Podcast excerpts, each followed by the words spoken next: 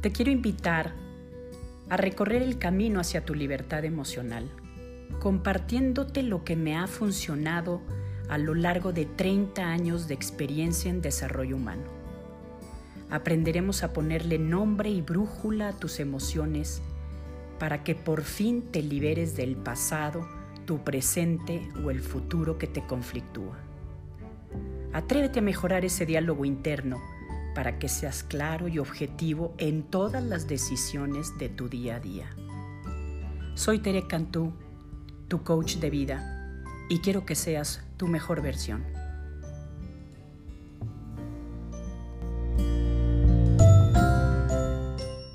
Hola comunidad de podcast, ¿cómo están en esta tercera semana de agosto? Cómo se va el tiempo, cómo pasa el tiempo. La verdad es que ya casi estamos terminando el mes de agosto y con él pues ya estos cinco meses también de, de confinamiento y de estar guardados y de, bueno, pues empezar, como ven, decía un epidemiólogo, empezar a ver un poco la luz al final del túnel con respecto a todo este tema. Fíjense que el día de hoy les quiero compartir algo que es eh, que lo he visto en repetidas ocasiones y que en mi propia experiencia lo he experimentado y de la cual he tomado conciencia yo creo que cada vez más. Y justamente es nuestros hábitos y nuestras costumbres que repetimos por mucho y no nos damos cuenta el efecto que traen en nuestra personalidad. Como todo mundo me hizo muy buenos comentarios con respecto al podcast pasado, vamos a seguirle dando una lectura a nuestro autor de Joe Dispensa en el libro El placebo eres tú. Y justamente él habla precisamente de todo estas, eh, la capacidad que tenemos de hacer costumbres nuestros pensamientos y nuestros sentimientos. Ni más ni menos acuérdense que yo al ser coach emocional, pues son mis temas y por los cuales encuentro como herramientas prácticas para poder hacer cambios y poderlos aplicar en nuestro, en nuestro día a día. Entonces voy a darme a la tarea otra vez de leerlo, está súper entretenido y por supuesto también voy a terminar con los teretips. Los humanos somos seres de costumbres. Tenemos de 60.000 a 70.000 pensamientos diarios y el 90% de ellos son exactamente los mismos que los del día anterior. Nos levantamos por el mismo lado de la cama, seguimos la misma rutina en el baño, nos peinamos de la misma forma, nos sentamos en la misma silla para desayunar, sostenemos la taza de café con la misma mano, vamos en coche por la misma ruta al mismo trabajo de siempre y hacemos las mismas cosas que sabemos hacer también con las mismas personas, que nos alteran emocionalmente del mismo modo, cada día y luego nos apresuramos a volver a casa para apresurarnos a leer el correo electrónico, para apresurarnos a cenar, para apresurarnos a ver nuestro programa favorito en la tele, para apresurarnos a cepillarnos los dientes de la misma manera que siempre, para apresurarnos a ir a acostarnos, para apresurarnos a levantarnos a la mañana siguiente y volver a hacer lo mismo. Si parece que esto, que este que esté diciendo, perdón, que vivimos la mayor parte de nuestra vida con el piloto automático puesto, esto es exactamente lo que te quiero decir. Tener los mismos pensamientos de siempre nos lleva a tomar las mismas decisiones. Tomar las mismas decisiones nos lleva a manifestar la misma conducta. Manifestar la misma conducta nos lleva a crear las mismas experiencias. Crear las mismas experiencias nos lleva a tener las mismas emociones y tener las mismas emociones nos conduce a los mismos pensamientos. Siguen una secuencia nuestros pensamientos de siempre y crean nuestra realidad de siempre. Echémosle ahora un vistazo a nuestra vida entonces por un momento. ¿Qué significa esto para ti? Si estás teniendo los mismos pensamientos que ayer, lo más probable es que hoy tomes las mismas decisiones. Estas mismas decisiones de hoy te llevan a la misma conducta de mañana y la misma conducta habitual de mañana producirá las mismas experiencias en tu futuro. Los mismos episodios en tu realidad futura crearán las mismas emociones previsibles para ti todo el tiempo. Por eso te sientes igual cada día. El ayer se convierte en el mañana, así que en realidad tu pasado es tu futuro. Si estás de acuerdo conmigo en este punto, se podría decir que esta sensación conocida que acabo de describir eres tú, tu identidad o tu personalidad. Es tu estado del ser. Aquí voy a hacer una pausa porque creo que de esto ya habíamos hablado un poquito con respecto a lo que era como nuestra forma de ser. Pues cómo es que se va formando justamente con lo que nos está recordando este autor, con la serie repetitiva en piloto automático de experiencias, acciones y conductas, decisiones y pensamientos que repetimos una y otra vez. La personalidad actual de la persona que está leyendo esta página ha creado la realidad personal presente llamada tu vida y esto también significa que si deseas crear una nueva realidad personal, una nueva vida, tienes que empezar a analizar los pensamientos que has estado teniendo o reflexionar sobre ellos y cambiarlos. Primer teretip. Para poder cambiar nuestra realidad tenemos que aprender analizar nuestros pensamientos, reflexionarlos y empezar a hacer un cambio de cómo los decimos a nivel de lenguaje. Debes tomar conciencia de las conductas inconscientes que has estado eligiendo para demostrar que te han llevado a las mismas experiencias de siempre. Y luego tomar nuevas decisiones, realizar nuevas acciones y crear experiencias nuevas. Aquí vienen siendo los otros dos teretips. Si logramos hacer algún cambio en nuestro pensamiento, nos va a traer como consecuencia un cambio completamente en nuestras experiencias y quizá en nuestras conductas.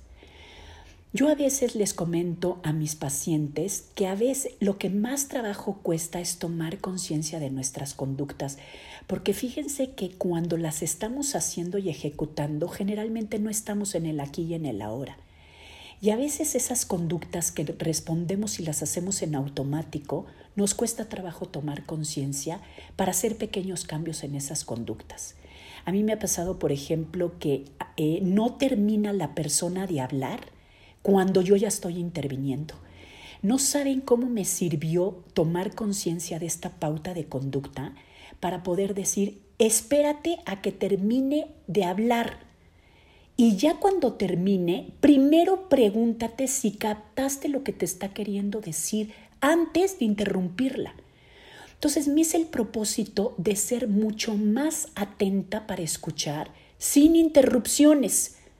Y casi me atrevo a decirles que ha cambiado las conversaciones que he tenido con las personas que tengo cerca de mí. Pero es todo un esfuerzo, ¿eh? Poder captar que antes de que termine la otra y termine de expresar, no le interrumpas hasta que la otra persona guarde el silencio y entonces es momento en el que tú puedas intervenir y a veces hacerle una pregunta si te quedó alguna duda con respecto a lo que te estaba platicando. Entonces, segundo teretip, captar esa conducta que repites en automático y que a veces es una pauta de conducta que ni siquiera has tomado conciencia, que no te permite hacer un cambio en tus experiencias y en tus pensamientos. Y vamos a terminar con esta última parte que me encantó y nos sugiere nuestro autor. Observa esas emociones memorizadas que sientes a diario. Préstales atención y decide si vivir dejándote llevar por ellas una y otra vez es quererte a ti mismo. La mayoría de las personas intentan crear una nueva realidad personal con la misma personalidad de siempre y esto no funciona.